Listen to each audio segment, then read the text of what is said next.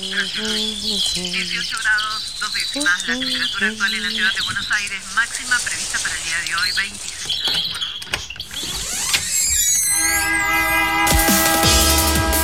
No tenemos agua, se nos corta la luz, no vivimos dignamente. La ciudad, ninguna respuesta. Que los vecinos de Buenos Aires vivan en una mejor ciudad. Trabajadores desocupados.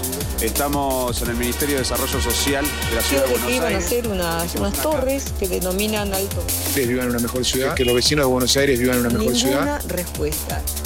Esto pasa en Buenos Aires.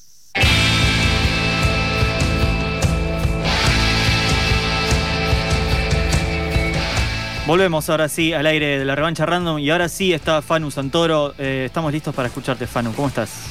Hola, ¿qué tal, compañeros? Buenas tardes. Volvemos a lo básico, ¿no? Una llamada telefónica, más fácil. Lo más simple siempre resulta. Contanos eh, de qué se trata esto que nos traes hoy y que adelantábamos recién sobre eh, el derecho a la educación que está siendo vulnerado una vez más. Sí, porque en la ciudad de Buenos Aires, bueno, las clases arrancaron antes que en cualquier otro lugar del país. Sin embargo, hay una falta grave de la que poco se habló, que es la falta de vacantes, y otro año más son muchos les pibes que se quedaron sin ingreso a las escuelas y sobre todo la falta de escuelas en el sur de la ciudad de Buenos Aires, donde se concentran los sectores más vulnerables de eh, la ciudad. Eso por un lado. Otra de las problemáticas que les traigo hoy es las viandas Mm. eh, que se entregan a los comedores escolares y que dan cuenta de la ausencia de política pública de parte del gobierno de la ciudad y el abandono en materia educativa hacia los sectores populares. Ujú. Estuve charlando con la red de docentes del Bajo Flores, que son docentes que están muy organizados, que tienen mucha actividad en territorio, eh, todos los años eh, organizan actividades extracurriculares, por supuesto, y en pandemia, en pandemia estuvieron realizando un trabajo enorme para justamente eh, hacer lo que el gobierno de la ciudad, el ministerio, eh, comandado por Soledad Cuña, no estaba haciendo eh, durante la pandemia. Y ellos vienen reclamando desde hace muchos años la construcción de escuelas, porque justamente ante la falta de vacantes, esa es la solución más eh, cercana, más fácil y, y es algo que el gobierno de la ciudad viene desoyendo, porque hay un déficit crónico, en la ciudad de Buenos Aires que se profundiza, por supuesto, también por eh, el aumento de las matrículas de las escuelas privadas, que hace que muchos chiques eh, se vuelquen a la escuela pública porque las familias no pueden sostener económicamente el pago de una escuela privada también. En el nivel inicial, el 54% este año no obtuvo lugar. Esto debería ser un escándalo, es gravísimo, pero pensemos, ¿cuántos medios masivos, eh, privados, hablaron de este tema? Entonces, una vez más, vemos como los grandes medios de comunicación eh, crean alrededor del gobierno de Horacio Rodríguez Larreta un cerco mediático gigante donde una cosa, una situación tan grave como el, el derecho a la educación vulnerado no, no es noticia, es un tema absolutamente invisibilizado. Fanny, vos decías al principio que la ciudad de Buenos Aires fue de las primeras en comenzar las clases y de hecho durante la pandemia fue eh, de las que más eh, insistió ¿no? con la vuelta a una presencialidad total, incluso teniendo en cuenta lo que en su momento eran los protocolos, ¿no? Digo, en estos dos años en los que hubo totales anomalías en lo que fue la presencialidad, tenemos, ¿tenés alguna data de si se hizo algo respecto a al menos calcular qué iba a suceder con esto, eh, no sé, proyectar escuelas? Y por otro lado, ¿cómo es el tema de la subvención de los colegios privados, esta, esta migración que vos decías? Sí, por un lado, con respecto a lo primero que me preguntaste, no, no hay ninguna proyección, incluso el presupuesto se redujo en educación. No tengo el número exacto ahora en este momento, pero esto que vos decís me recuerda a un caso muy particular eh, no sé si, si se acuerdan ustedes, eh, a, casi a fin de año hubo una un desalojo en, en la toma de mujeres eh, Sí. cerca de la Villa 31 y el motivo del desalojo, el- la, la excusa, la justificación que utilizó el gobierno de la ciudad para desalojar a esas mamás que se habían organizado en una toma, que eran familias, eh, por sobre todo con jefas de hogar, que no, que no habían podido acceder a un trabajo durante la pandemia, que tuvieron que dejar de pagar su alquiler, la piecita que tenían en, en, en la villa, porque no llegaban ni siquiera a pagar una pieza y organizaron una toma. La excusa que dio el gobierno de la ciudad para desalojar esa toma es que en ese predio se iba a construir una escuela. Totalmente mentira. Ni siquiera había un plano, ni siquiera había un proyecto otorgado en el ministerio que justifique esa supuesta escuela. Sí, de hecho hay mm, fuertes sospechas de que en realidad lo que quieren es reubicar a la población de una escuela para utilizar unos terrenos un poco más jugosos para el gobierno de la ciudad en los que está esa, esa escuela que quieren trasladar. Y el año pasado estuvimos hablando un poco de eso y Luciana comentó un poco el tema del desalojo, así que también eh, hace agua por todos lados ese argumento oficial. Totalmente, Blas. Escuchamos las palabras de Griselda Galaza, que es la vicedirectora de la escuela secundaria ENEM del distrito 319, que está ubicada en el corazón del Bajo Flores, es el barrio Padre Richardelli, ex Villa 1 a 11 14. Ella es integrante de la red de docentes de Bajo Flores y esto nos decía. nosotros ya no tenemos vacantes ni en primero ni en segundo año. Eh, así que de los llamados que tuve yo ahora último, de, decir y derivar la supervisión de estudiantes que no tienen vacante en la escuela, iría casi 30 solo en el toma mañana para segundo año, por ejemplo, que no están consiguiendo vacante. Sumado a los que se quieren incorporar al ciclo superior.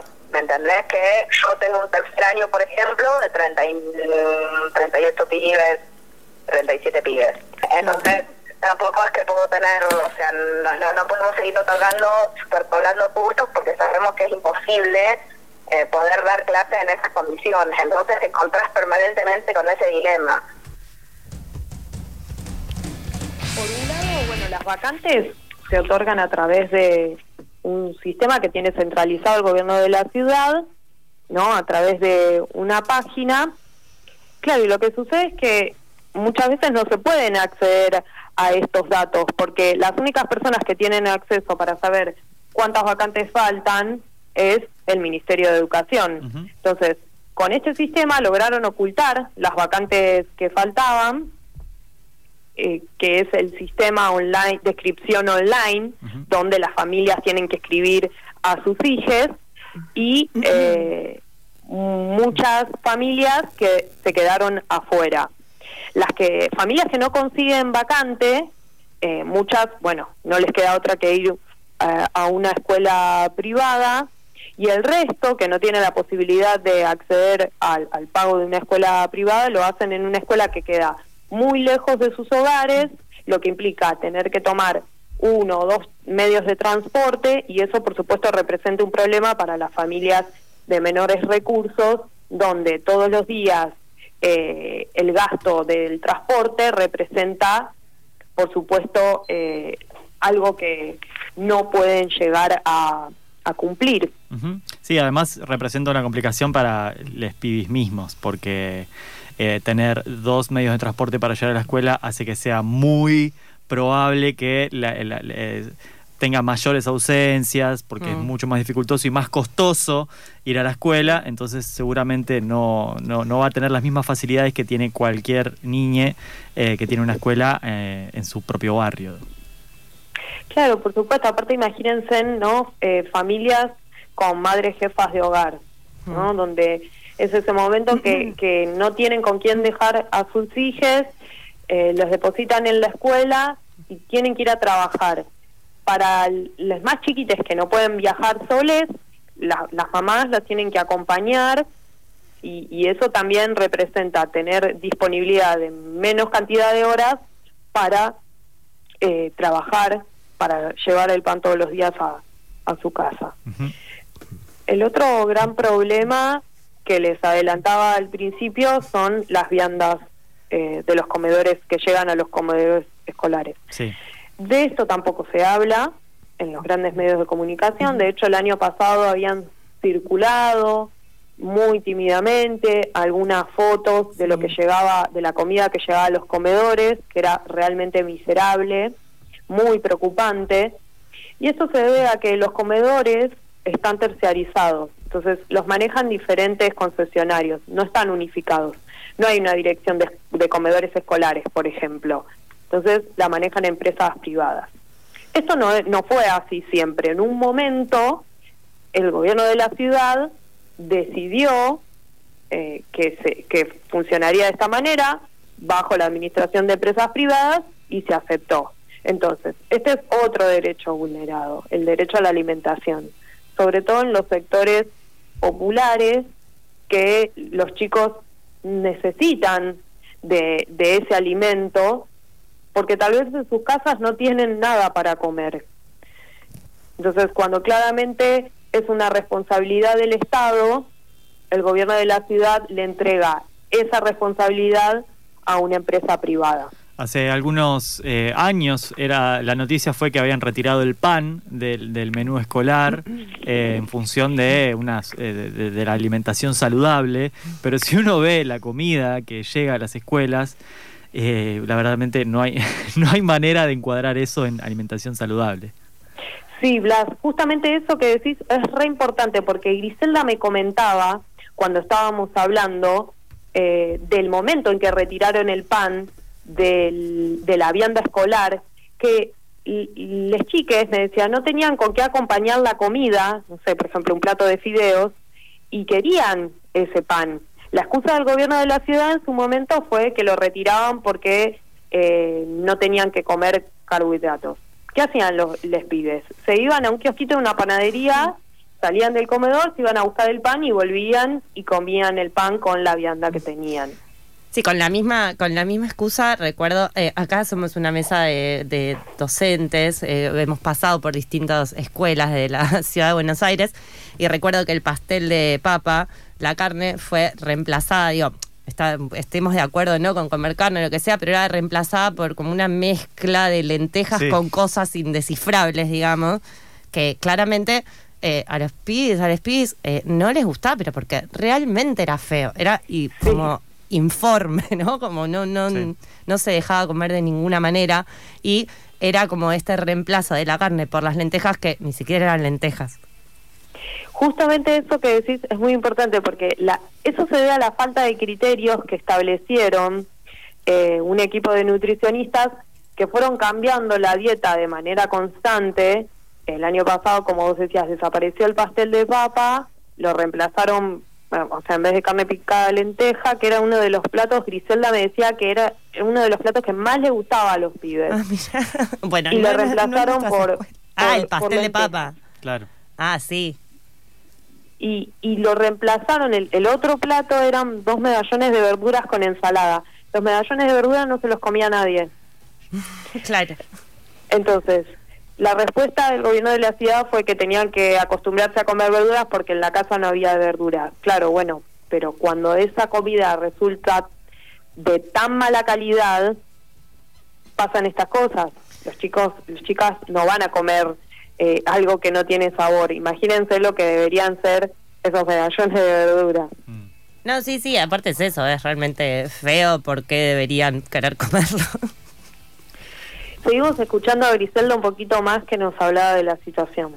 relación a la comida, eh, yo lo, lo- lo que entiendo no solamente en relación a la comida, sino en relación a toda la política que el gobierno de la ciudad implementa hacia los sectores populares, eh, es una, un nivel de desprecio importante. O sea, cuando vos desprecias eh, a determinada clase social, en este caso yo eh, entiendo que hay un desprecio hacia los sectores populares, hacia la pobreza. Bueno, la ministra de Educación tuvo eh, un, un- nosotros no vamos a ir a buscar a los pibes por los pasillos, a los pibes que se nos pierden por los pasillos. No, claramente que no lo hacen ellos, lo hacemos nosotros, los que trabajamos en el territorio, porque sabemos que si los pibes se nos pierden por el pasillo no están escolarizados, terminan muertos.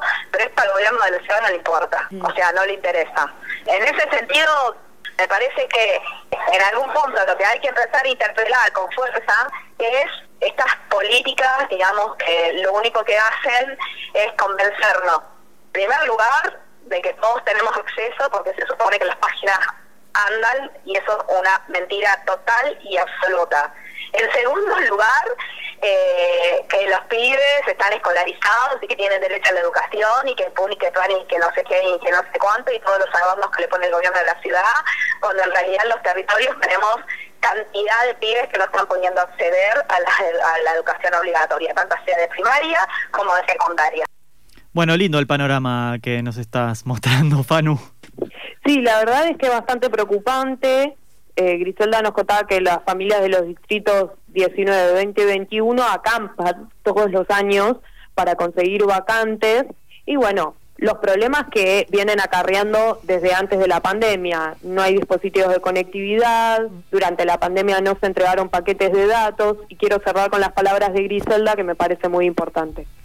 La manera en que el gobierno de la ciudad, el Ministerio de Educación, se, o sea, se completamente se desatendió de la vida y las trayectorias pedagógicas de nuestros pibes durante la pandemia fue un espanto. Te diría que este, claramente un abandono rotundo de, de esas poblaciones. Bien, Fanu, eh, impecable y bueno, eh, eh, un poco bajón de toda la información que tenemos para el programa de hoy, pero impecable tu informe y tu primera participación en esta décima temporada de la revancha random. Más allá de los problemas técnicos que inauguraron también esta temporada, esperemos, esperamos que te hayas sentido muy bien y te recibimos todas las semanas que siguen. Muchas gracias, un placer compañeros, gracias y muy contenta de formar parte del equipo de la revancha. Eh, nos escuchamos y hablamos, eh, tal vez nos veamos la semana que viene. La revancha random eh, sigue de esta manera.